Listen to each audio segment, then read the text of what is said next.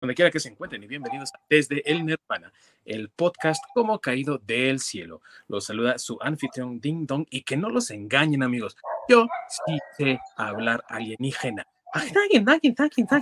Todas esas madres, yo sí sé hablar, así que venga la alegría, a mí sí contrátame para ir a tu programa grosso, yo ya hablo alienígena de verdad. Mausan, los domingos de 9 a 12 doy clases si quieres, güey. Y como siempre me acompañan, queridos amigos, dos de mis amigos de toda la vida que son expertos en lo que tiene que ver con la cultura pop, el entretenimiento, el cine, la televisión, la música, todo eso que a nosotros nos gusta, que llamamos la cultura geek, la cultura pop. Y de este lado tengo al Jaime Maussan, acá de unos años más para acá, más modernito, mi queridísimo Masacre. Hola, saludos desde los suburbios mexicanos. Del Del tercer milenio. Sí. Y bueno, allá en las lejanías, este ser alienígena es el que está comunicándose con Demi Lovato y ahí atormentándola todo el tiempo. Mi queridísimo Ork. Por supuesto, yo llamando a casa desde Canadá. Así es. Demi, ya, güey, pásame con alguien.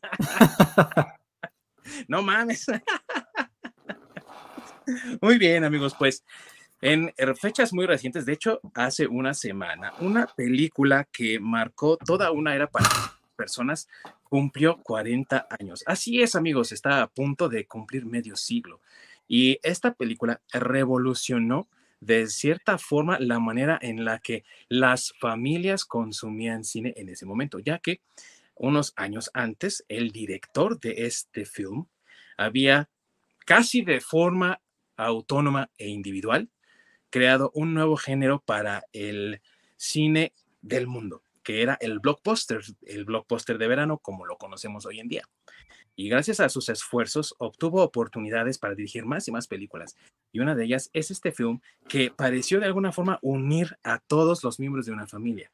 Este eh, proyecto estaba pensado para hacer una historia para niños y terminó conmoviendo a chicos y grandes y se ha convertido hoy por hoy en un plástico moderno que todos deben al menos una vez en su vida ver y aprender. Hoy vamos a dar una reseña y un pequeño homenaje 40 años de su lanzamiento de la película E.T., el extraterrestre, la película que hizo llorar a toda una generación. Así que sin más preámbulo, comenzamos.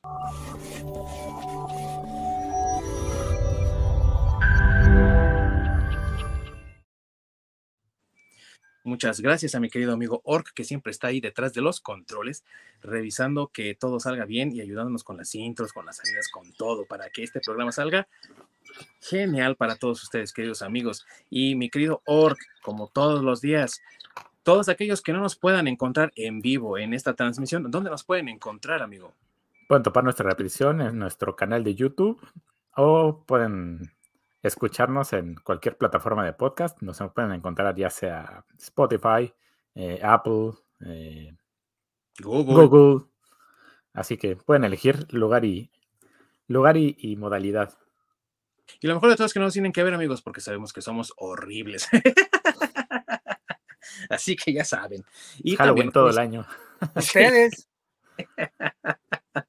Y también pueden contactarnos a través de nuestras redes sociales en Facebook y Twitter desde el Nirvana Podcast, donde estaremos recibiendo también sus sugerencias, si es que tienen algunas acerca de qué temas les gustaría que abarcáramos aquí en este programa. Ya hablamos de series, cómics, hablamos ya también de películas, hablamos de música, así que ustedes díganos qué les gustaría que tocáramos aquí y con mucho gusto estaremos atendiendo sus peticiones, amigos. Y bueno, Decía yo en la introducción para este episodio especial que hizo llorar una generación, una generación como la de mi queridísimo Masacre, que entraban al cine muy contentos y salían todos llorando, ay, te adoro, te quiero, te amo, eres mi amigo y mi hermano, porque las emociones estaban a flor de piel con esta película. Estoy seguro que a mi estimado Masacre sí le tocó en el cine estar ahí presente. A Orc y a un servidor no nos tocó realmente, a menos que hayamos ido a esa reedición del, si no recuerdo mal, era el 15 aniversario de la película. El 20 aniversario. O del 20 aniversario, cuando salió de nuevo en el cine. Y yo sí me aventé a verla. No sé tú, mi buen Orc, si la llegaste a ver en el cine o dijiste, él, ya la he visto muchas veces en VHS. no, a mí me tocó verla en, en VHS. Sí, no se lanzó al cine, mi buen Orc, pero supongo que tú sí te lanzaste, ¿verdad, mi buen Masacre?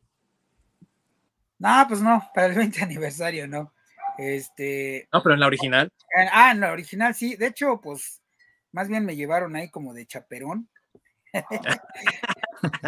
este, porque pues yo todavía sí estaba todavía morrillo. Y este, y sí, sí me tocó hacer ahí de chaperoncillo cuando me invitaron.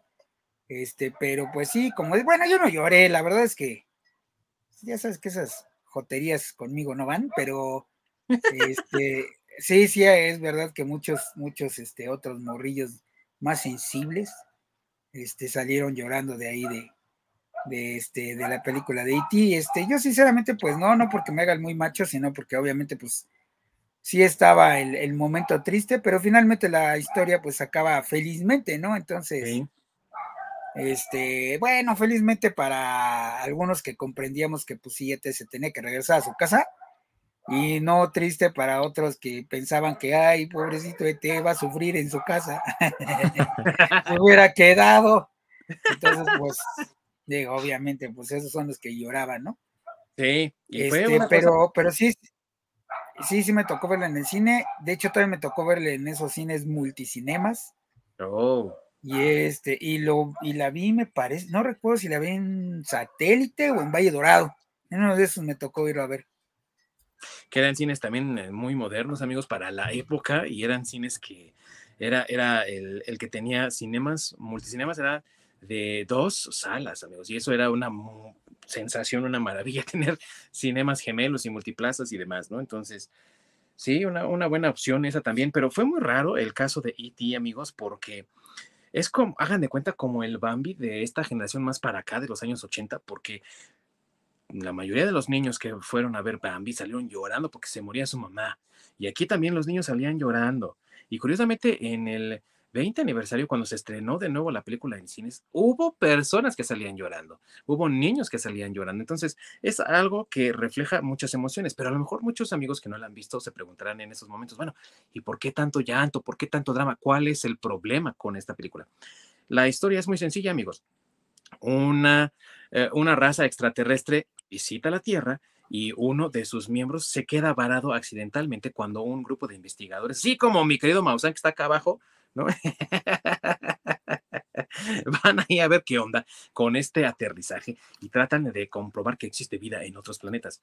Este pequeñín asustado llega hasta los suburbios y se topa con un pequeño, en una familia un poco fragmentada, con el que crea una amistad muy significativa. Y ahora tienen que esconderlo del gobierno para que no hagan experimentos con él y ayudarlo a regresar a su casa que es de donde viene la famosa frase de mi buen orc, Phone Home, ¿verdad, mi buen? Exactamente.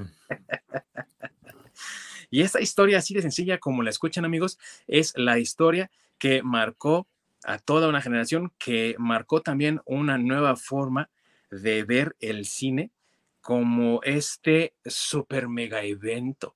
Ya dijimos, Steven Spielberg, que es el director de esta película, dirigió Joss o Tiburón para algunos y con ello generó este nuevo concepto del blockbuster, pero gracias a esta película fue que logró por primera vez crear un mega evento, a tal grado que incluso superó a Star Wars como la película con la mejor venta en taquilla de todos los tiempos. Y no sería sino hasta 11 años después que él mismo, Spielberg, lograría romper ese récord con Jurassic Park. ¿Cómo ven esto, amigos? Yo no sabía eso, pero la verdad, investigando, me doy cuenta, yo dije, no, no manches, este, este güey, ¿no? Spielberg, qué magia tenía al principio de su carrera, ¿no?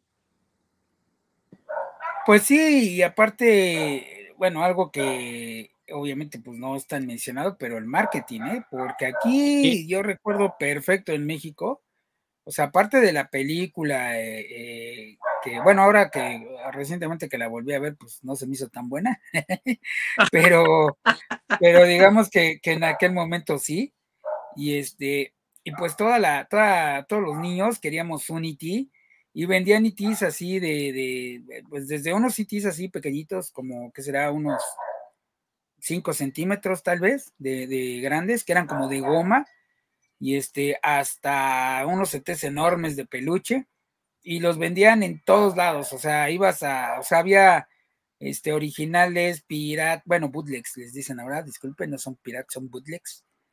Entonces, este, sí, entonces, eh, sí, sí, o sea, había de todo, si los vendían, pues hasta en el mercado, o sea, y en los mercados de, de, de estoy hablando de, no solo de la capital, ¿eh? o sea, un mercadito sobre ruedas de, de provincia, vendían a, las figuras de ET, ya saben, muy grandes así, de esos, con plásticos de esos, este, que se inflan, así, este, muy, muy huecos, muy bootleg, como les gusta decirles ahora.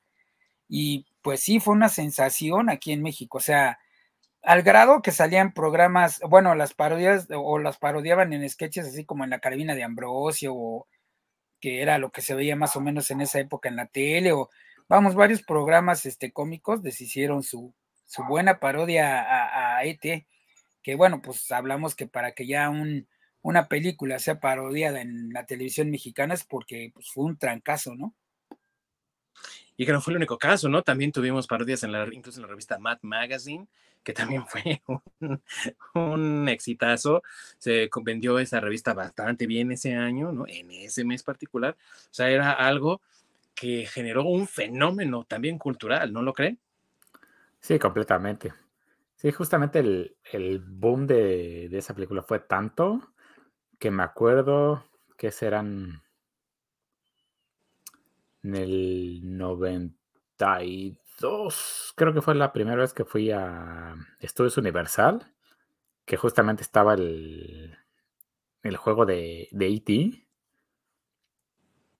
Y curiosamente, 10 años después del, del, estreno, seguía teniendo tanto impacto que veías a todo el mundo saliendo de ese, este, de ese juego justamente con su muñeco de, de E.T. Y que todas las eh, tiendas de souvenirs allá en los estudios Universal tenían varias figuras de E.T. también, ¿no? O sea, había eh, para elegir de diferentes formas de peluche, igual como dice mi buen masacre, pero hasta vestidos o con cosas diferentes, ¿no? Aditamentos y demás, por lo que yo recuerdo. Sí, exactamente. Sí, pues sí, salen como en la escena de la película, ¿no? Ya ves que en la película hay una escena donde se viste de, de mujer, y eh, bueno, donde, de, donde el personaje de Drew Barrymore lo viste de, de, niña, y pues sí, ¿no? Te vendían la, la figura de E.T. vestido de, de, niña, ¿no? O el E.T. que traía las latas de cerveza de cuando se emborracha, o el E.T. sí. o el E.T. que traía pintado el eh, bueno, el pecho así, el pecho. Así que su pechito lo traía pintado así de, de rojo, porque pues era cuando le brillaba Recuerdo que esa era como la, la, la figura que más se vendía o la, la más común. Este Unity con el, el pechito pintado de, de, rojo y el dedo también pintadito de, de, de rojo. Era como la, figura estándar, por decirlo así. Fíjense que yo recuerdo una figura, pero esta no sé de dónde habrá salido la verdad, que es un Iti que está así con su precisamente dedito así levantado y está prendido, ¿no? Pero no tiene ninguna otra cosa, nada más el dedito así prendido pero es como un plástico diferente que es transparente, pintado del color amarillo para que se vea luminiscente y ya, ¿no? No recuerdo dónde la vi, la verdad, pero recuerdo Muy... que me gustó mucho, mucho esa, esa figura y nunca está, más la volví, estaba yo está, morro toda. Estaba muy fresa esa, esa, esa figurita, ¿eh?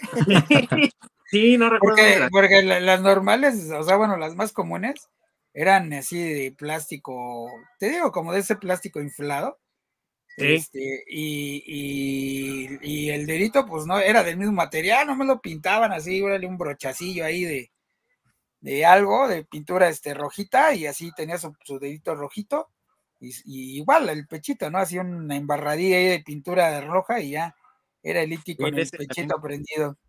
Ese también me acuerdo haberlo visto en mercados, como dices tú.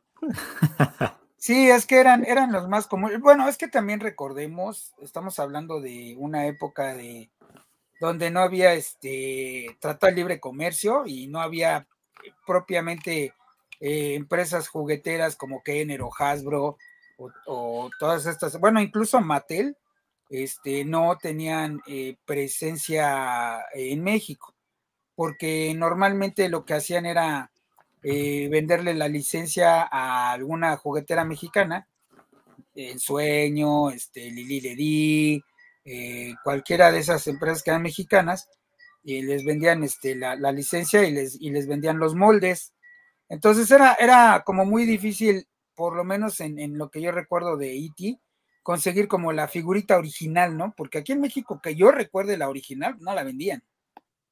No, no, yo tampoco recuerdo, pero sí recuerdo las figuras también que dice, dice mi buen Orc de Estudios Universal. Y obviamente, pues, hoy en día han cambiado y seguramente hay unas figuras más fregonas, pero estoy seguro de que todavía, digo, habría que ir, ¿no? En estos años, en estos tiempos modernos, pero estoy seguro de que todavía puedes encontrar figuras de E.T. en los estudios Universal. No sé por qué, pero se me hace que sí, por el éxito que tuvo esa cosa y porque el juego ha seguido vigente todavía. Creo que ya hace poco lo habían desmantelado, ¿no? Pero sí, sí duró muchos años. ¿El de Atari? Ah, no, perdón. sí, si mal no recuerdo, creo que la última vez que fui, que será 2000... 2020, no, que, igual y 2010, a lo mejor un poco antes. Creo que ya no estaba ese, ese juego.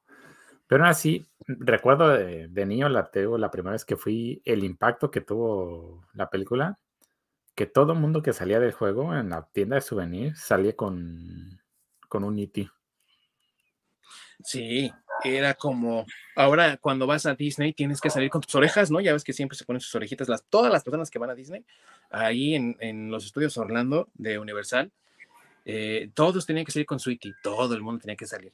Y habla también del testamento de esta película como un fenómeno cultural. Ahora bien, vamos a hablar de eso también, amigos, porque la historia, lo dije al principio, lo comento ahorita nada más para retomar, es una historia muy sencilla, la historia de un niño haciendo un amigo. Es muy simple, si se dan cuenta. Y sin embargo, el impacto que ha tenido la historia no tiene límites. Hoy en día, gente que descubre por primera vez E.T. queda maravillada, incluso a 40 años de su historia y a pesar de como lo que dice que no, pues eso es malona porque pues tiene efectos y se entiende, efectos de 1982 sin CGI, ¿no? Exactamente, y sabes algo muy importante, sí es una historia muy simple, pero lo importante aquí es cómo se cuenta esa historia, que es justamente lo que te atrapa. Bien dicho, mi buen Orc, exactamente. Y lo que te atrapa es cómo se cuenta la historia, porque la historia tiene varios puntos muy interesantes, del cual me gustaría rescatar algo. A ver ustedes qué opinan, amigos. Y es que si, si, ustedes se dan cuenta, cuando nos presentan al personaje de Elliot, durante la primera parte de la película lo vemos como este niñito que a lo mejor hemos sido nosotros alguna vez o hemos conocido, que es el niñito un poco separado del grupo simplemente porque es el más chico. Y trata de incluirse, ¿no? Ay, chicos, quiero jugar, quiero jugar. Entonces, nada, güey, no puedes entrar a jugar. Estamos jugando Dungeons and Dragons y tú estás muy morro, ¿no? Por un lado. Y por otro lado, también lo vemos como este niño pues, que también todos hemos sido en algún momento, que es egoísta, ¿no? Y esto lo recuerdo mucho por la parte en la que su hermano le dice, ¿no? Cuando le comenta, oye, eh, mamá, es que quiero hablarle a mi papá, pero no puedo porque está en México con su nueva novia, ¿no? Y la mamá, ay, me hiciste llorar y sufrir, ¿no? Y el hermano mayor, eres un egoísta, cabrón, lastimaste los sentimientos de alguien más, ¿no? Y a través de la historia, Elliot empatiza con E.T. porque sus sentimientos y sus mentes se conectan, ¿no? Es como telépata o algo así, empático. Y entonces el niño aprende a interesarse por alguien más y lo vemos haciendo esfuerzos imposibles por rescatar a E.T., ¿no? Y yo creo que ahí está, corríjanme si me equivoco o pueden agregar lo que ustedes gusten, amigos, pero creo que ahí está el centro de cómo está siendo contada esta historia, ¿no creen? Sí, definitivamente. Además hay que, bueno, también hay que considerar que este hubo, bueno, esta forma de contar esa historia, que a lo mejor una historia sencilla, fue la primera, ¿eh? Fue la primera que contó ese tipo de historias, porque después de esa empezaron a surgir, ya sabes, un chorro de clones, de, así como está sucediendo ahora que la primera fue Harry Potter y ahora todo el mundo está sacando, o todo el mundo saca películas de que es un elegido que no sabía ni, ni más y ahora ya resulta que tiene poderes mágicos. Ah, bueno, pues, en, aquella, en aquel momento fue el extraterrestre que se queda este, varado en la tierra y que se vuelve amigo del niño y pues que le pasan cosas incluso pues hasta chistosas, ¿no? En algún momento. Pero esa fue la, digo, a lo mejor ahorita ya es una historia trillada y demás, pero en aquel momento fue la primera que se presentó así de esa forma, como con un poco más de inversión, porque no dudo que haya habido alguna otra con esa historia parecida por ahí, pero pues no creo que haya sido muy buena, ni tampoco con, con el presupuesto o el budget que tuvo E.T., ¿no?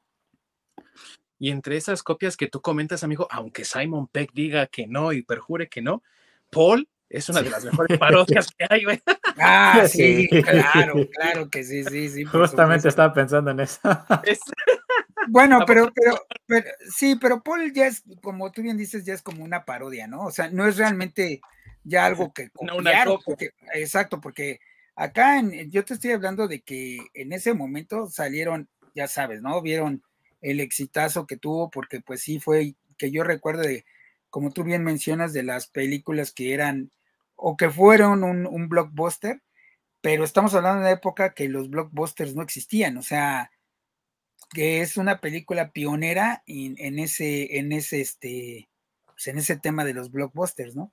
Y obviamente, pues ya sabemos ahorita cómo es un blockbuster, de que involucra no solo la película, sino la promoción y el marketing y los juguetes y todo, ¿no? Y, que yo recuerdo, E.T. fue de las primeras que hizo eso. Sí, eh, siguiendo un modelo de negocios de Star Wars, ¿no? con sus juguetes por todos lados, su mercancía por todos lados.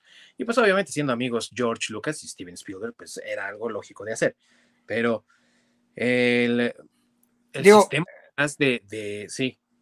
Eh, digo, iba a mencionar que tan fuerte estuvo el impacto que Michael Jackson, que en ese momento recordemos que pues, había sido el trancazo con, con Thriller, es cuando apenas estaba volviendo el rey del pop, cuando andaba con su chamarra roja de franjas este, negras, cuando todavía era eh, de color serio el muchacho, este, hay una foto promocional de Michael Jackson con E.T. Sí, es lo que iba a decir, que el sistema promocional detrás incluso lo llevó a aparecer en, revistas, en imágenes, y eso que dices tú de, de Michael Jackson con E.T., que era como lo que, lo que cambió el mundo o lo que impactó a la cultura en este año, ¿no? Y era Michael Jackson, E.T., lo que más estaba ahí, ¿no? Presente por el impacto que tuvo. Y, tú, mi buen Orc, eh, de lo que comentábamos de cómo se cuenta la historia, que por lo que tú decías, ¿no? La forma en la que se cuenta. ¿Tú sí lo ves así como lo planeamos, lo, lo planteamos, perdón, o hay otra forma en la que tú ves cómo se está narrando esta historia que dices tú, es aquí donde está el punto central de por qué todos están contentos con esta historia. Pues no, básicamente, pues sí, opino de manera muy similar a ustedes, justamente en el enfocarse en, en esta historia familiar, con la cual, pues sí, se, se enfoca en los sentimientos de, pues de, de, esa empatía con lo que está pasando con Elliot, que mucha gente se, pues se identifica, ¿no? De que pues las familias no son perfectas. Cuando eres niño tienes ese tipo de, de visión, necesidades y demás. Y entonces justamente es lo que hace este Steven Spielberg, ¿no? Al dar como el punto, poner el dedo en la llaga, por así decirlo, para hacer que esto funcione y hacer simplemente contar una historia simple, de manera simple, o sea, sin darle vueltas ni nada, precisamente para que,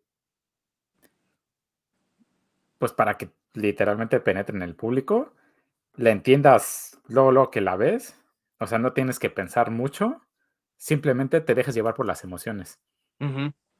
Entonces, con, eso te atrapa que, y, y simplemente pues eso más la mercadotecnia es dinero, dinero y dinero. Y ahorita lo que dijiste, mi querido Ork, de cómo busca la película empatizar con la audiencia, pues la única forma de hacerlo es a través de los actores, lo que nos hace pensar en esta película como una película que está siendo narrada a través de los personajes, ¿no? Y eso lo hemos visto en otros lados, que el, desarrollo de personaje es lo que te está narrando la historia. Aquí pasa algo similar, pero entonces aquí me gustaría como llamar la atención a un punto muy importante que el personaje principal es un niño y el segundo, el coprotagonista, por decirlo así, es un alien y es un títere. Imagínense para transmitir emociones con un títere. O sea, la verdad, eso es un logro para la época que yo creo que ahora con todo el CGI que existe y tan fácil que le pongo aquí con la computadora para que sonría el mono, creo que dejamos de lado mucho el trabajo técnico que tuvo que haber detrás de esta película para que la gente pudiera identificarse y empatizar con un muñeco, ¿no? Exactamente.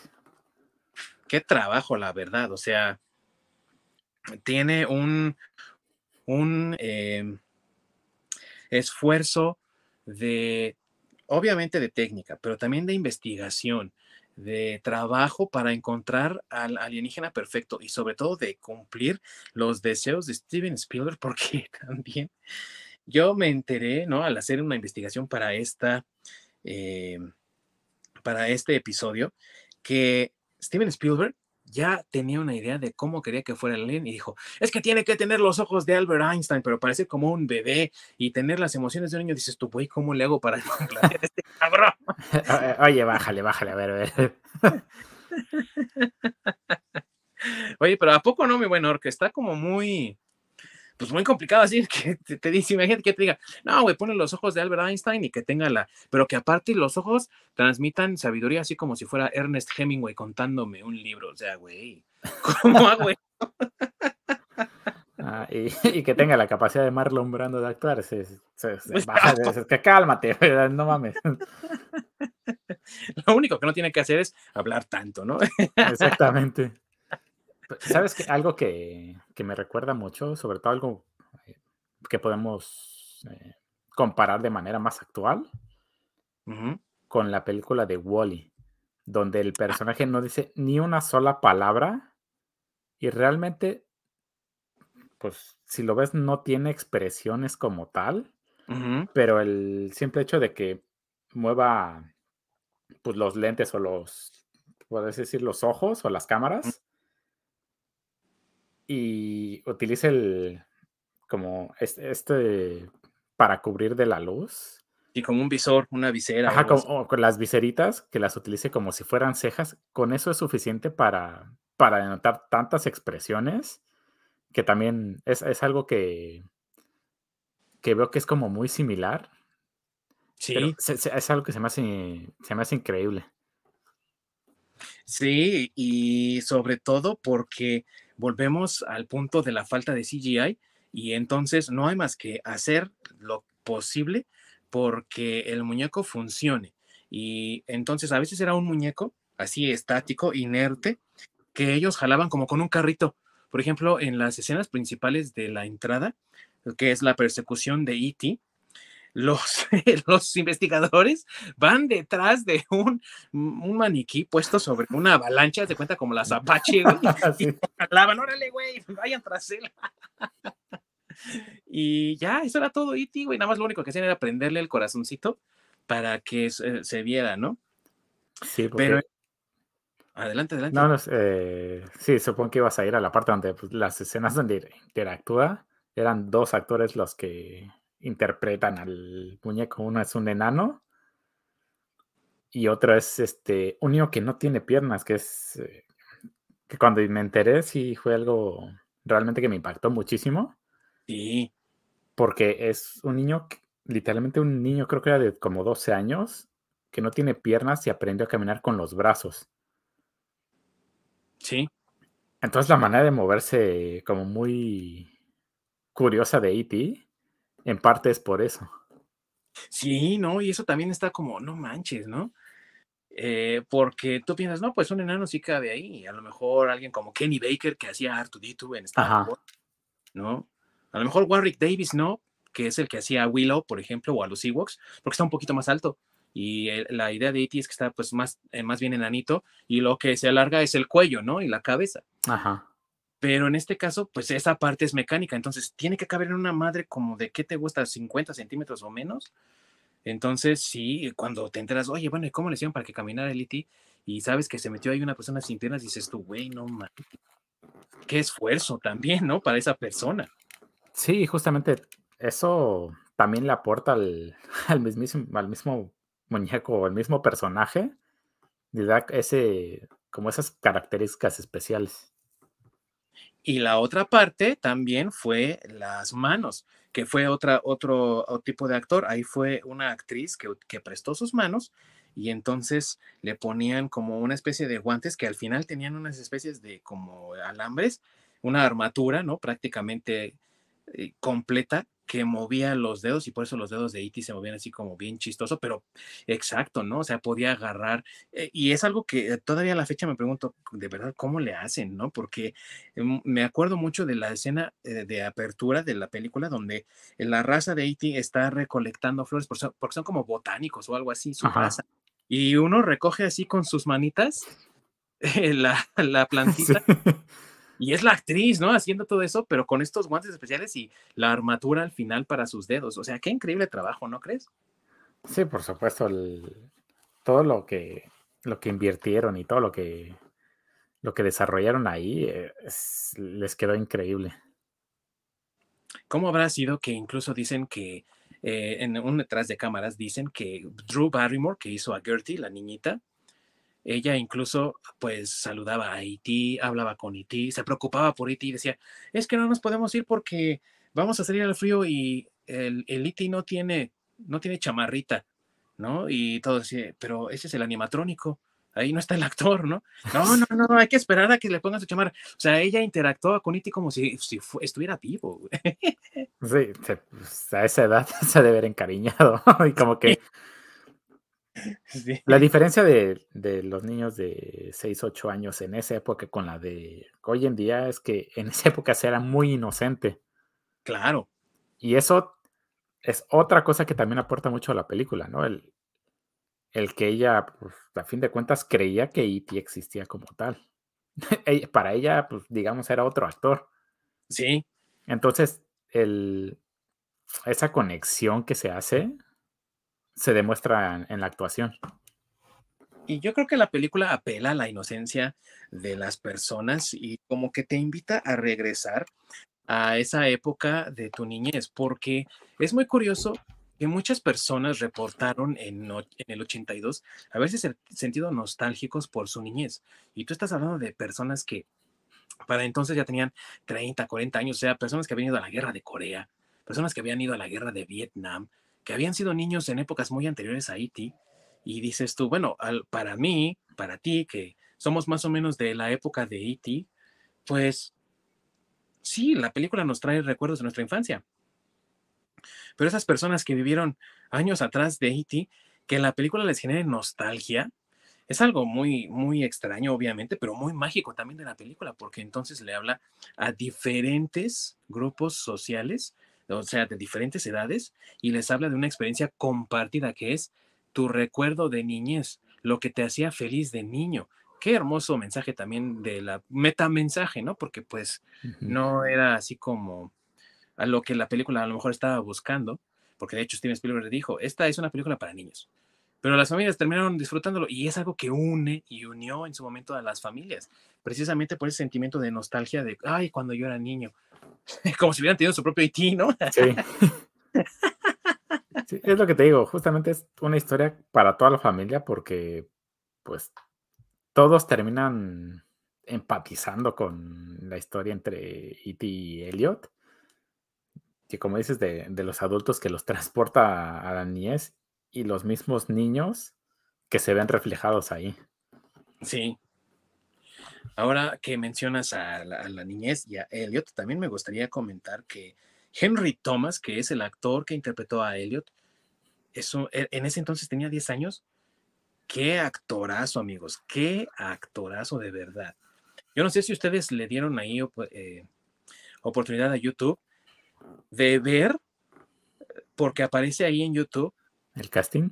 El casting, la audición que hizo, güey, no manches. Sí, que, justamente este Steven Spielberg, ¿no? Vio la audición y dije, quiero ese niño. Sí, no, que dicen que hasta Spielberg, que, que no es así como que muy sentimental, que estaba llorando ahí de, detrás, ¿no? Que estaba llorando y que dijo, no manches, este niño me hizo llorar, contrátenlo, quiero ese niño. Y que casi quería ir a, ver a la persona con la que estaba ah, interactuando el niño, déjale que se quede con el alien. de cómo lloró cómo lloró el niño y cómo expresó emociones. imagínate a los 10 años tener esa capacidad. No, está muy, muy cañón.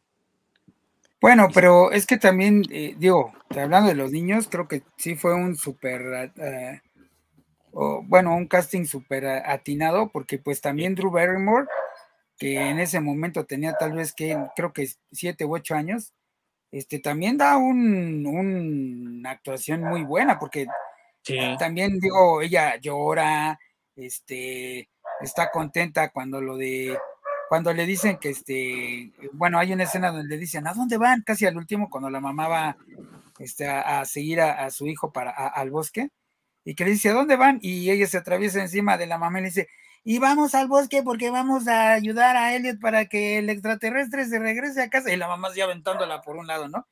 O sea, ese tipo de, de, papeles, cuando, la, cuando disfrazan a este de fantasma y que le dicen a ella que ella va a ir disfrazada de fantasma, y hay una escena donde se ve que ella está ya así como en el cerro, este, porque es en Halloween, y este, y ella está así en el cerro, este, esperando así enojada porque ella no pudo este, ir a pedir dulces, ¿no? Y patea el piso y todo, o sea, es una niña que en ese momento tenía ocho años, ¿no?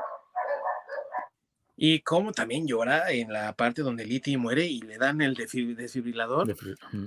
Y ella así como que se espanta, ¿no? Y brinca cuando oye y se espanta y se pone a llorar y dice Steven Spielberg que él se convirtió prácticamente en el padrino de Drew Barrymore, porque él es padrino de ella, de su carrera y todo, en ese momento, porque cuando dijeron, corte, se queda, muy bien, Drew, muy buen trabajo, que no sé qué, la niña seguía llorando, o sea, eh, realmente ella estaba llorando por el extraterrestre, güey, y el Steven Venezuela así de ya, ya, ya, y que la trataba de calmar, entonces, ah, no, y que hasta su mamá ficticia, ¿no? Esta Dee Wallace, la actriz, fue y la abrazó para que no se sintiera mal, porque en la película ella la abraza, ¿no? Eh, ya, mija, no, no esté llorando por el Liti. Y entonces dijo, corte, y ya, pues ella la deja ahí, ¿no? Ya se acabó la escena. Pero ella llorando y que se le acercó de nuevo la mamá ficticia, ¿no? Ya, ya, no pasa nada. ¿Qué, es un, animatrónico? está muerto, mija, no, no está vivo.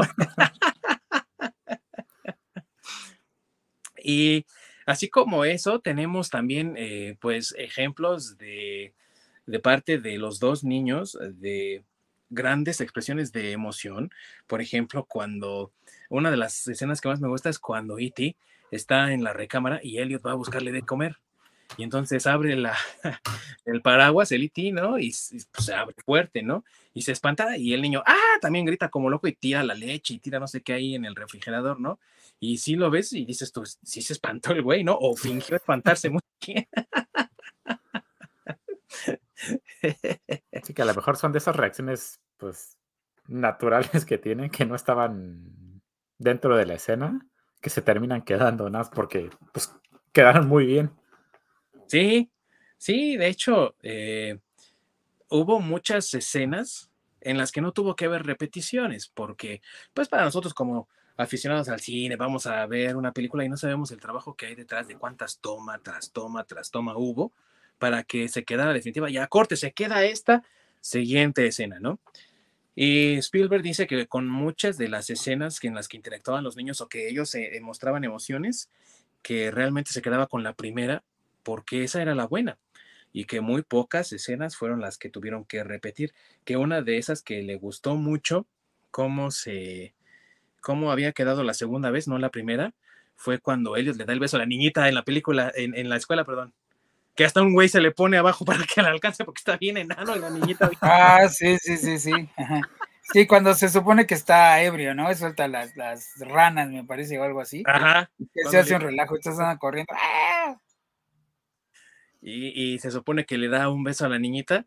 Esa la tuvieron que repetir, ¿no? Eh, me parece que porque chocaron los dos güeyes, pues morros, a fin de cuentas, se, se iban a dar el beso y chocaron y madre, ¿no? El dientazo ahí.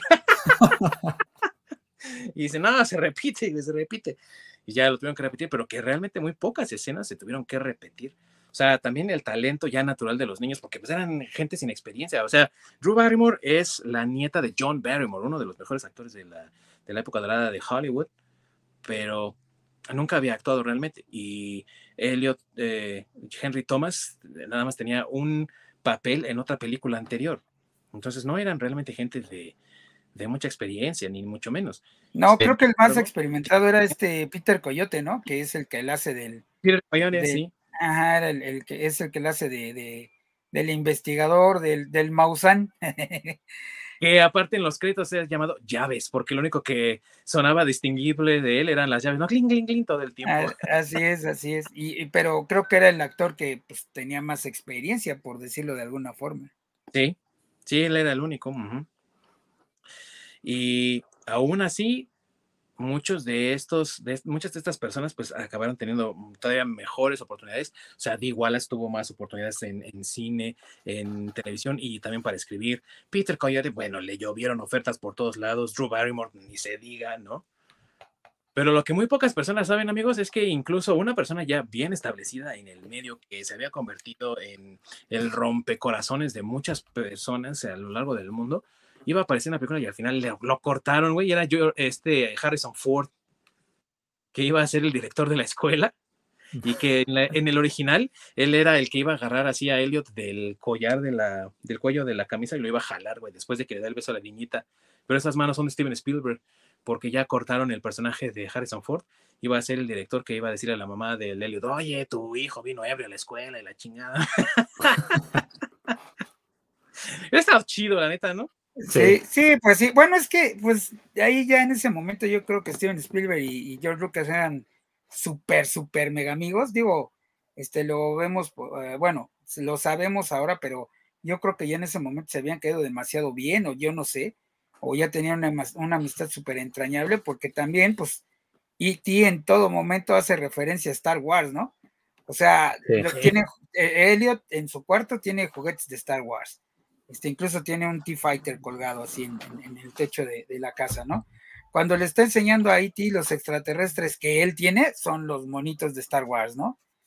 Este, cuando andan en, en, este de Halloween. de Halloween, pues, se cruzan con una figura de Yoda, ¿no? De Star Wars también. Entonces, este digo, conociendo cómo es George Lucas, que pusieran todas esas referencias en ese momento, no creo que, si no hubieran sido amigos, no creo que lo hubiera permitido.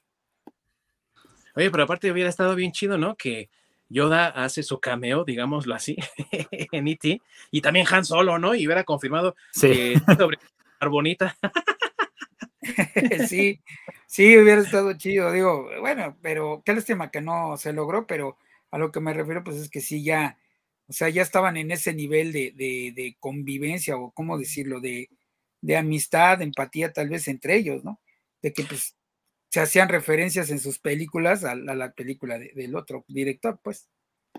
Y de colaboración también, porque Industrial Light and Magic, que es la empresa de George Lucas, bueno, bueno, era, era, ya no más, era empresa de George Lucas, hizo todos los efectos, tanto técnicos como especiales, ¿no? Así, y que se ganó un Oscar, porque este fue, fue de los Oscars que ganó de, de mejores efectos, ni siquiera ganó mejor película. Fue el único que le pudo quitar a Gandhi, güey, porque Gandhi ganó todo. Sí, sí, sí, ajá. Y la, y la también la, la, eh, el mejor soundtrack, pues la mejor banda sonora, fue lo único que ganó. Sí, pues es que te digo, Gandhi arrasó con todo, güey, pinche película de como tres horas, ¿no? Algo así, la Gandhi. Y Ben Kingsley en una actuación suprema, eso sí, pero pues sí, pinche película larga, güey, y o sea, digo, sí está buena y todo, sí la he visto, sí me gusta, me gusta cómo actúa Ben Kingsley, pero oye, E.T. hubiera ganado algo, güey, sí, o sea, más allá de eso, ¿no? Porque bueno, sí, es que ganó, sí, ganó los, los Óscares técnicos, por decirlo así, porque ganó este mejor banda sonora, pero pues bueno, güey, o sea, la compuso John Williams, o sea, ¿cuántos Óscares ha ganado John Williams, no? Entonces, mejor banda sonora, pues la ganó este E.T., ¿no? Este, eh, mejores efectos de sonido, digo, por ende, pues también la ganó, este, eh, bueno, más, más, bien mejor sonido y mejor edición de sonido.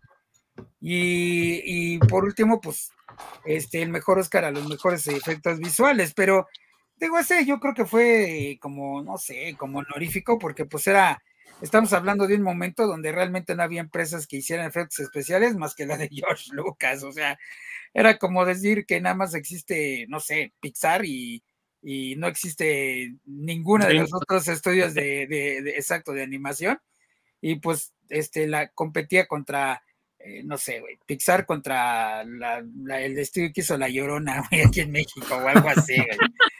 Entonces, pues bueno, o sea, ese es como que no tenía mucha competencia en ese momento. Sí, y entre los técnicos que dice mi querido Masacre, amigos, uno de ellos fue para Ben Burt, que era un editor de sonido que ya tenía mucha experiencia para entonces y era muy reconocido en la industria por sus efectos de sonido de Star Wars. Así que si ustedes reconocen a Star Wars por ese de Darth Vader, o cuando tienen una escoba, un palo o lo que sea, hacen es gracias a Ben Burt, porque él diseñó esos sonidos y con E.T. no fue la excepción. Y aquí agarró inspiración de todos lados. Según cuenta la leyenda, eh, tenía un recién nacido del cual tomó los sonidos de la respiración de E.T., que son así como muy profundos, y aparte también esa ronquedad que tiene en su voz de su esposa que estaba con una gripa pero tremenda y la grabó y dijo, a ver, voy a agarrar esto. Y una señora ya muy anciana, que es la voz de Iti, que fumaba como chacuaco y pues obviamente sonaba carburador ya bien pasado, ¿no? y gracias a toda esa combinación salió la voz de Iti. Entonces, otro trabajo técnico también digno de mencionar y de hacer eh, ahora sí que un saludo quitándose el sombrero para Ben Burt, ¿no creen? Ya, por supuesto. Sí, claro, a mí me sorprendió, digo, también ahora que ando investigando la historia que dices de la esposa, porque jamás me la imaginé, o sea, no me imaginé que pudieran haber sacado un sonido para Iti e de, de ahí, ¿no? Entonces, este, digo, volvemos a lo mismo, ¿no? Como que ya ahí era tanta la amistad y colaboración entre ellos que pues, se prestaban a la gente. Digo, porque John Williams, pues como todos sabemos, también hizo este, el tema de, Star Wars, ¿no? O sea, vamos, o sea, ya, se rolaban ahí al, al, este, no sé, yo me los imagino como que acababan, mm, que fue a, tal vez el Imperio contraataca en ese momento. Y le dijo, oye, güey, pues préstamelos, ¿no? Porque estoy haciendo la de, estoy haciendo una acá de, de un extraterrestre que también va a estar chida. Y el George Lucas, sí, llévatelos. De hecho, son como, haz de cuenta que como que se rebotaba, lo, rebotaban al pobre entre ellos dos, porque eh, está Joss y la música la hizo John Williams, ¿no? La de Tiburón es, es, música de John Williams. Ah, sí, claro, también. Se, Lo, se, Lo, recomienda a George Lucas para Star Wars, ¿no? Órale, ya, vente, mi John, haz la música de Star Wars. Luego lo rebota para Steven Spielberg. Oye, güey, es que no necesito para encuentros cercanos. Ah, pues ahí te va, güey, ahí te va el John. hace la música de encuentros cercanos para Steven Spielberg. Oye, güey, lo necesito para el Imperio Contraataca. Ahí te va, güey.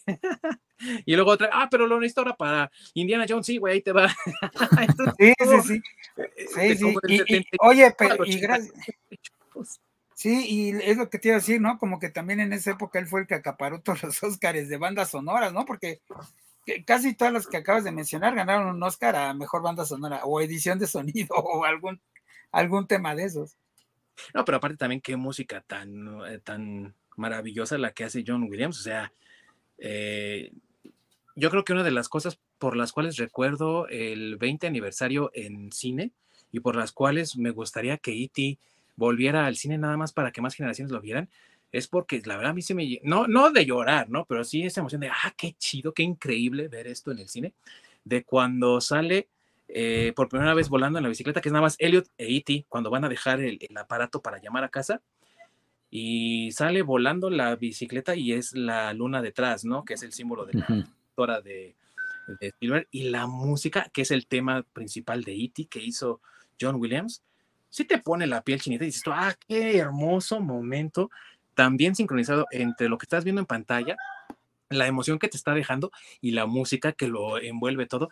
No, es eh, una cosa, mis amigos, que de, verdad, si tienen oportunidad de ver y, en alguna ocasión en el cine, sí aprovechen porque es maravilloso escucharlo así con ese sonido tan bonito del cine y verlo en esa pantallota en el cine con otras personas, sí te sorprende.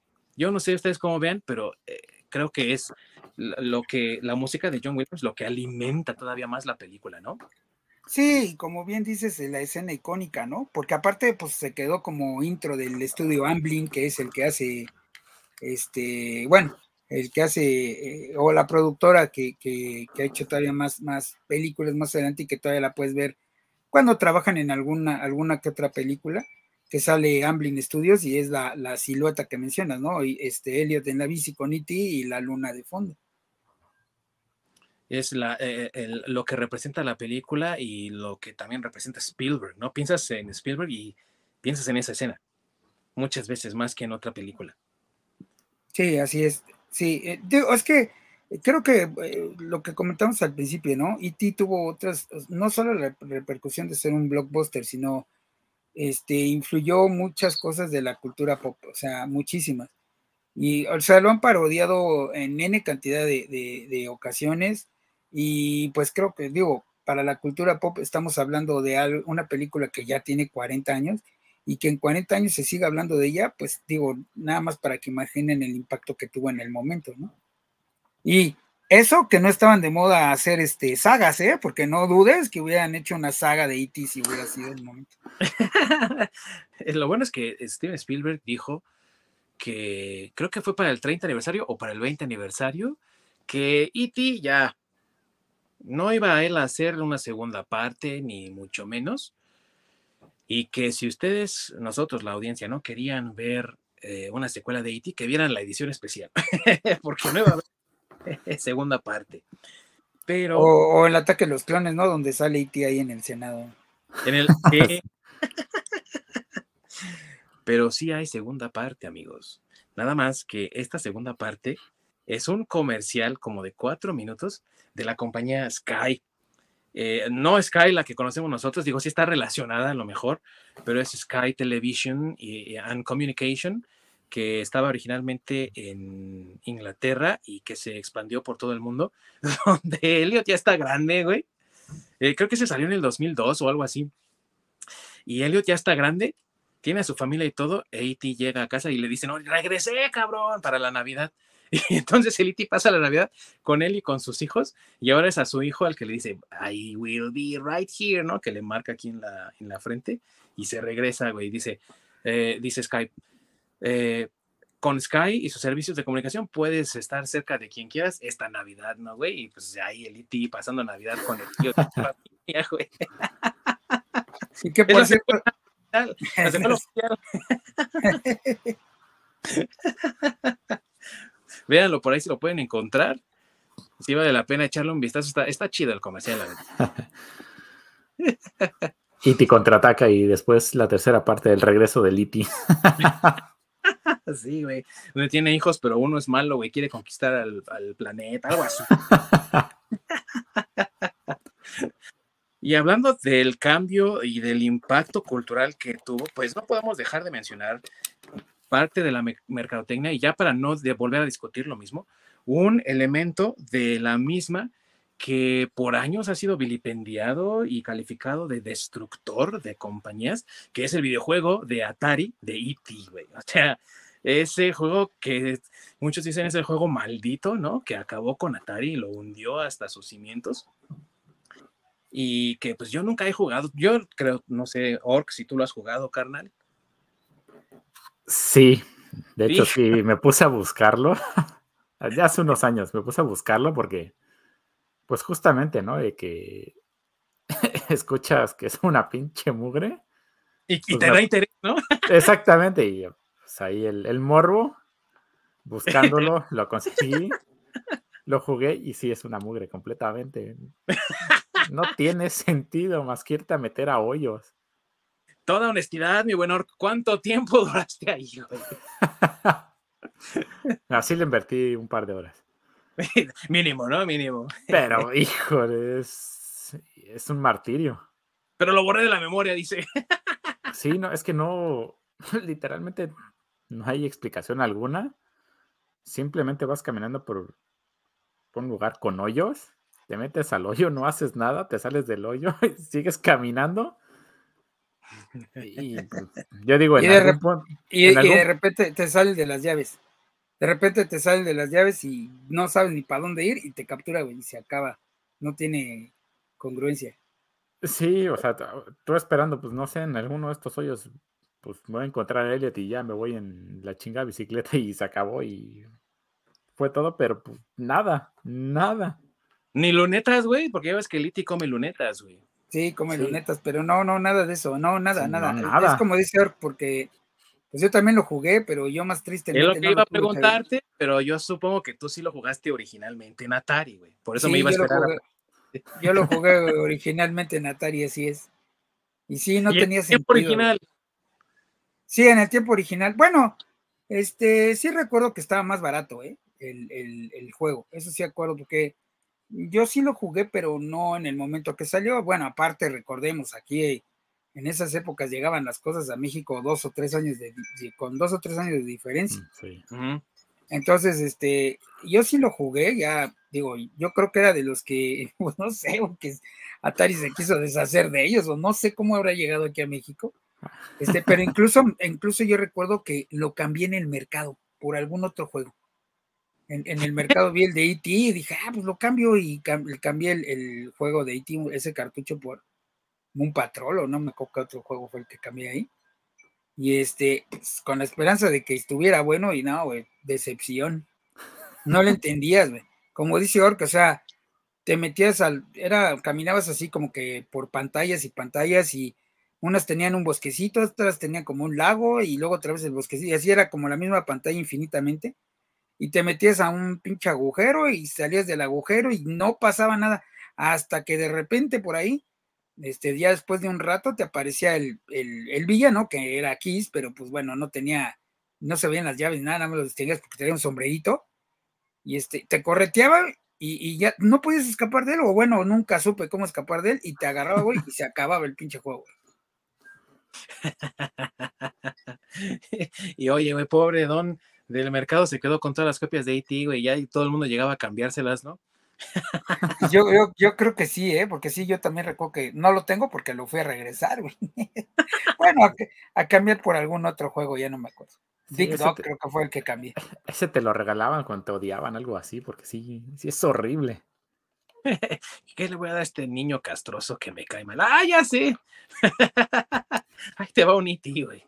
Sí, bueno, pero no creo, eso más bien te lo, te lo daba yo creo que tu, tu peor enemigo de la cuadra o algo así, porque en ese entonces los papás pues no se interesaban mucho por lo que jugabas, ¿sí? O sea, ellos no distinguían si eran, si era bueno o malo, nada más te compraban el juego y ya, nada más veían figuras ahí en la pantalla, pero no se preocupaban de si era bueno o no. y pues es una de las manchas que tiene el legado de E.T. Y no es cierto todo eso. Ya hablaremos después de, en otro en otro episodio de este videojuego, pero realmente no fue lo que llevó a la bancarrota a Atari, como muchos lo dicen, ¿no? Es como ese mito urbano, porque nos gustan este tipo de historias. Eh, fue una combinación de varios elementos, amigos, pero sí que el hecho de que E.T. estuvo ahí como en el centro de todo esto, pues sí afectó bastante a la compañía. Y por ahí corría el rumor de que todas las copias no vendidas de E.T. acabaron ya sea en el mercado de masacre o, en un, en un tiradero de basura en los Estados Unidos. Y sí, no me acuerdo en qué documental lo vi, pero sí, en efecto, las copias no vendidas de IT acabaron en un tiradero, investigaron, excavaron y ahí están. No todas, pero sí una gran, gran. La, mayoría, sí, es en un documental de Netflix. Ah, mira. Este, creo, creo que de hecho así se llama IT o Atari, IT, algo así se llama. Pero estaba en Netflix, no sé si todavía esté. Pero ahí está, entonces, ya ven, amigos, eh, la, historia es verdadera. Y sí, sí acabaron en un tiradero, no todas, pero sí, ahí estuvieron. Entonces, pues, eh, ahora sí que eh, fue la, la, parte negativa del legado de E.T., pero no es todo lo que tiene que ofrecer esta propiedad, esta obra intelectual es una de las más importantes que tenemos hoy en día, porque como ya lo dijimos, Joss fue la que nos abrió las puertas tanto a la industria como a nosotros, la audiencia, al blockbuster, a lo que es el evento de verano. Pero E.T. lo que hizo fue enseñarnos que este tipo de eventos pueden ser también eventos familiares, pueden ser eventos de unión y creación de lazos con la familia, pero sobre todo también nos enseñó que películas con poco presupuesto, porque apenas con 10 millones de dólares hicieron esta película, bueno, pues con ese poco dinero se pueden hacer cosas maravillosas que hoy en día con todos los millones que tiene, por ejemplo, la serie de Obi-Wan, no dan una con el CGI para que el Anakin no se vea anciano, güey. O sea, es increíble que no tengan ni siquiera para eso los cabrones. Y sin embargo, ve el aspecto técnico y todo lo que hizo IT e con el mm, presupuesto limitado y con los recursos limitados. Creo que es parte del legado de esta eh, hermosa historia, pero me gustaría también ustedes amigos que comentaran cuál es la, ahora sí que el legado que deja para ustedes E.T. Y si ustedes recomiendan esta película, ¿por qué la recomendarían a nuestros amigos que nos ven? Que son dos, pero bueno.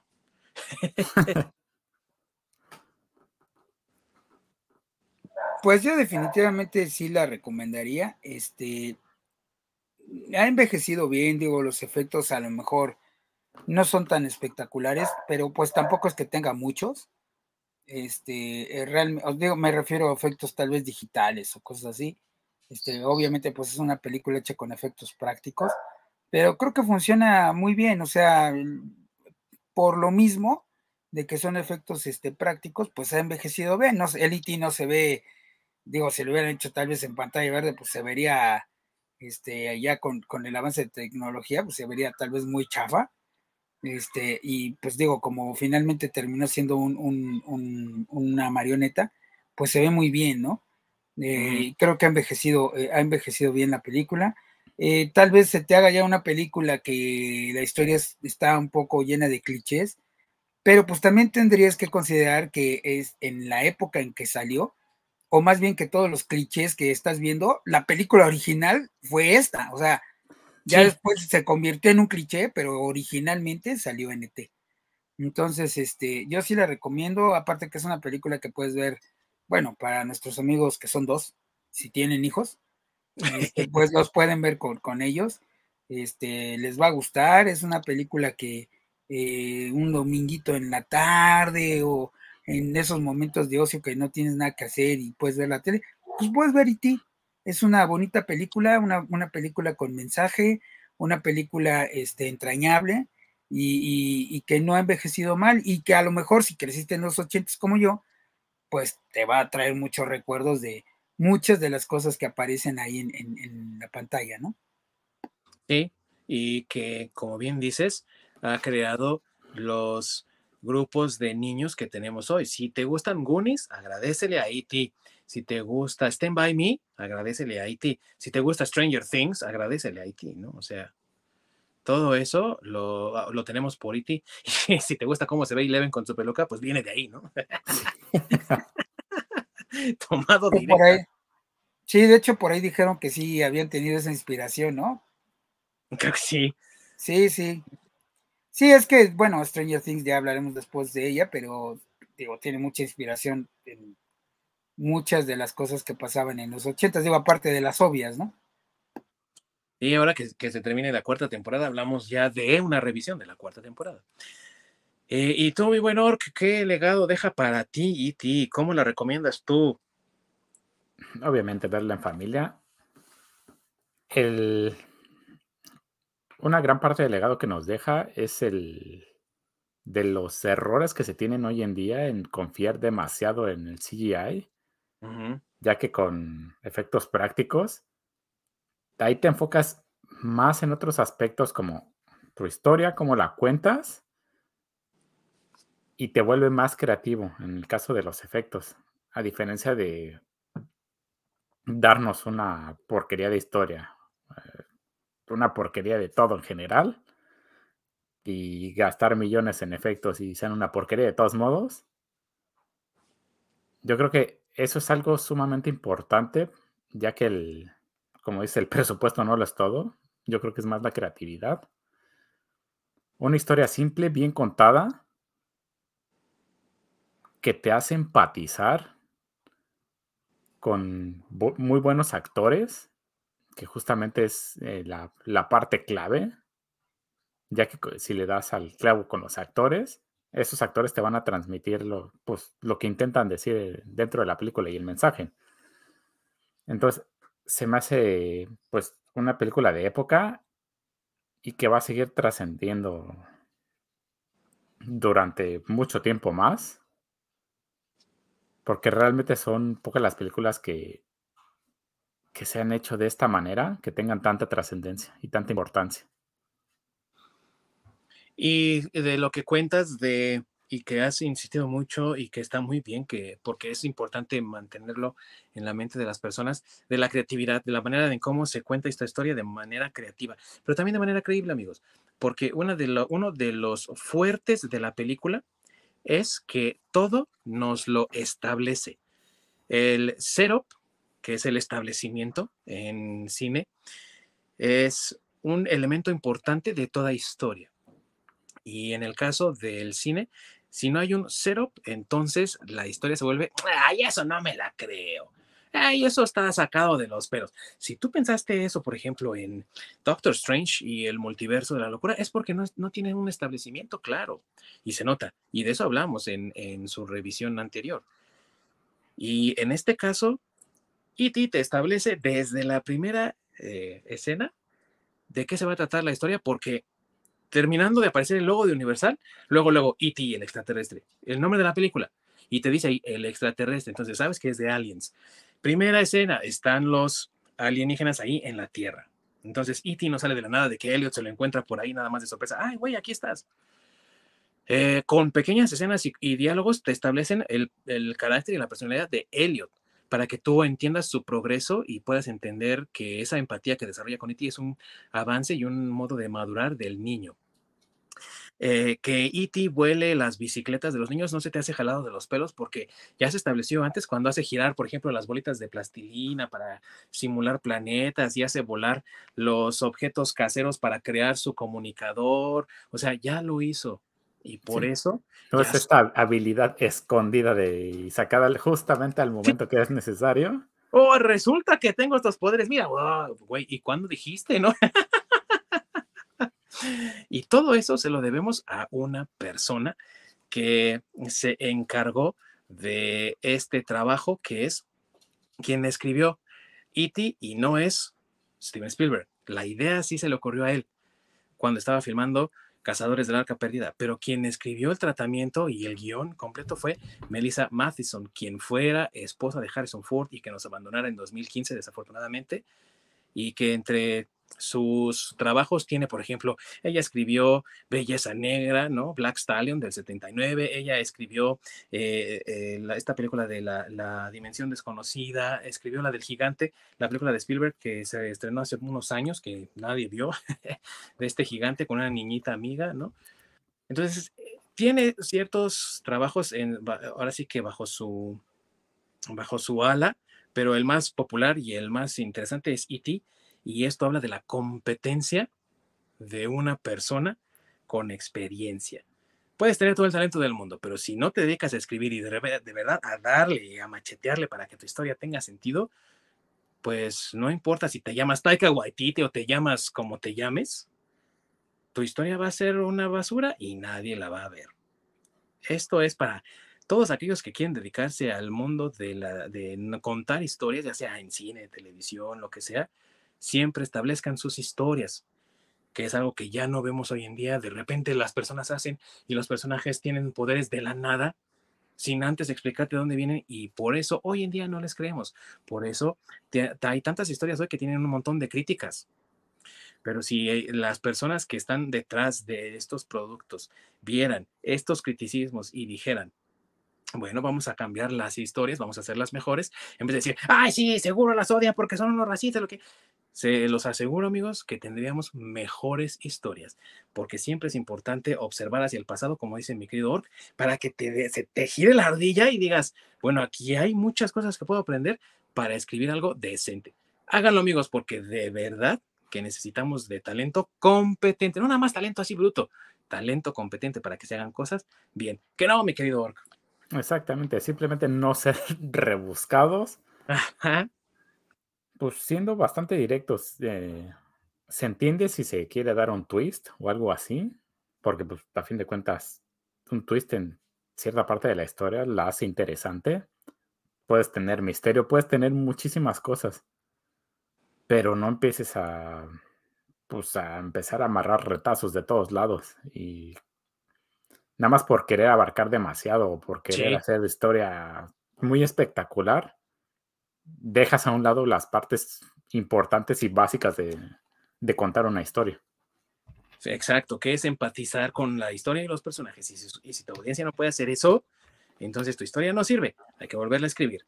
Así que el legado de E.T. es precisamente el de una historia bien contada, el de personajes bien desarrollados que nos permiten sentir emociones, emociones que todos hemos tenido en algún momento. Eh, en algún momento nos hemos sentido solos, rechazados. Y si tú, amigo que nos ves, que nos escuchas, provienes de una familia rota, de unos padres divorciados, como los personajes de esta película, tal vez te identifiques también por ese lado. Sentirás su dolor, su agonía, su tristeza, su soledad. Y eso es lo que le da a E.T. ese estatus de película de culto, de clásico de todos los tiempos, pero también de una historia bien contada. Y creo que eso es todo.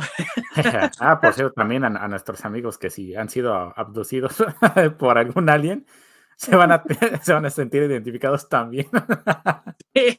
Digo, aquí el alien se perdió, güey, nadie lo, lo secuestró, pero es más o menos por ahí va, güey, sí. Eso sí, a mí me deben un crossover así masivo y locochón entre E.T. y Kang y Kodos, güey, de los Simpsons. Yo quiero ver ese, ese güey, ahí. Así como alguien contra Predator, yo quiero ver un E.T. versus Kang y Kang Kodos. y Kodos. y ese sería un peliculón, güey. Mis amigos, ¿algo más que deseen agregar acerca de E.T., el extraterrestre, antes que despidamos este programa especial de 40 aniversario? Eh, no, pues nada más que la vean y que está en Amazon Prime porque no mencionamos dónde está. Pueden verla en Amazon Prime y también pueden verla si lo tienen en Paramount Plus. Está ahorita en este mes en Paramount Plus, así que dense una vueltecita por estas dos plataformas. Ahí podrán encontrar E.T. el extraterrestre y eh, todavía está disponible el Blu-ray de, me parece que de 30 aniversario, que borra todo lo de la edición especial del 20 aniversario, nada más deja como un, eh, ¿cómo se le dice? Limpiado digital, Orc, que la, el negativo como que lo limpian y le, le hacen una, un ajuste a los colores y se ve maravillosa, ¿eh? Sí, lo vi en sí, es Blu-ray. un, este, pequeña remasterización, Ajá. precisamente para, para adaptarlo al, a las pantallas actuales. Y está adaptado, no sé si para 4K, pero sí está adaptado para HD y se ve, se ve hermoso, se ve muy bonito. Si pudiesen tener ese Blu-ray en su colección, amigos, ahí dense una vueltecita por Amazon, seguramente ahí lo pueden encontrar. Y si no en Mixup, seguramente también tienen buenos descuentos. Nos va a patrocinar ya pronto, espero. pero no es comercial, pero sí tienen buenos descuentos y tienen también todavía muy buena selección. Así que si pueden encontrar esa versión, es del 30 aniversario de E.T. Tiene un remaster de, limpio, porque pues ya saben, ¿no? Las ediciones especiales siempre tienen como ese detallito de... Eh, no me gusta que le hayan cambiado esto a la película, le hayan agregado. Esta no tiene nada de eso, lo único que tiene es una limpieza, como dice mi buen Orc, para adaptarla a las nuevas tecnologías y se ve muy bien. Vale la pena conseguir esa, así que si se dan un chancecito, consígansela también y ahí la tienen en su colección para disfrutarla cuando ustedes quieran. Y pues con esto nos despedimos de E.T. y le deseamos un muy feliz 40 aniversario y que sean muchos años más en, en, la compañía de todas las familias del mundo, que mucha más gente redescubra y que descubra por primera vez este clásico moderno, porque es uno que vale la pena ver al menos una vez en la vida. Próxima semana, ¿qué tenemos la próxima semana, mi querido Ork? ¿Qué vamos a estar revisando, mi buen? Regresaremos al mundo del anime. Uh -huh. Tendremos una historia clásica que nos llegó a, a México en los años 90, que nosotros las, lo conocimos como las aventuras de Fly. Así es, amigos. Así que si ustedes hicieron el golpe de Aván en la secundaria, en la primaria, con sus reglas, estaban comprando como 10. no se pierdan este episodio. Y si son nuevos y ustedes están más familiarizados con las nuevas animaciones de Dragon Quest, que es el nombre que tiene realmente este anime, por las plataformas de Crunchyroll o más recientemente de HBO Max. Entonces no se pierdan este programa en donde estaremos hablando de uno de los animes que prácticamente antes que Dragon Ball ayudó a ese boom de animación japonesa que tuvimos en nuestro país allá en los lejanos años 90 que le abrió puertas a, casa, a cosas como Mikami la Casa Fantasma, Los Justicieros, Pokémon. Pokémon, en fin, amigos. Una marea de animación japonesa que prácticamente Fly ayudó a traer a nuestro país. Así que ese programa va a estar, miren, de rechupete, así que no se lo pierdan estén aquí con nosotros para hablar de Dragon Quest. Muchas gracias a mis queridos amigos que siempre me acompañan y al Jaime Maussan de más para acá, ¿no? Más, más, no tan viejito, ya está un poco más modernito este Jaime Maussan. Sí, saludos del, del tercer milenio. es mi querido amigo. Y allá desde las lejanías del Canadá alienígena, ya no le hables a la Demi Lovato, güey, ya la estás dejando bien loca, mi querido Orc. Aquí nos estamos viendo la otra semana. Así es, amigos, véanos la próxima semana. Recuerden contactarnos a través de nuestras redes sociales para decirnos todo lo que a ustedes les gustaría que habláramos en este programa. Créanme que todas sus sugerencias siempre son consideradas cuando llegan. Así que, sin más preámbulo, nos despedimos. Hasta la próxima. Córrela, mi querido Orc.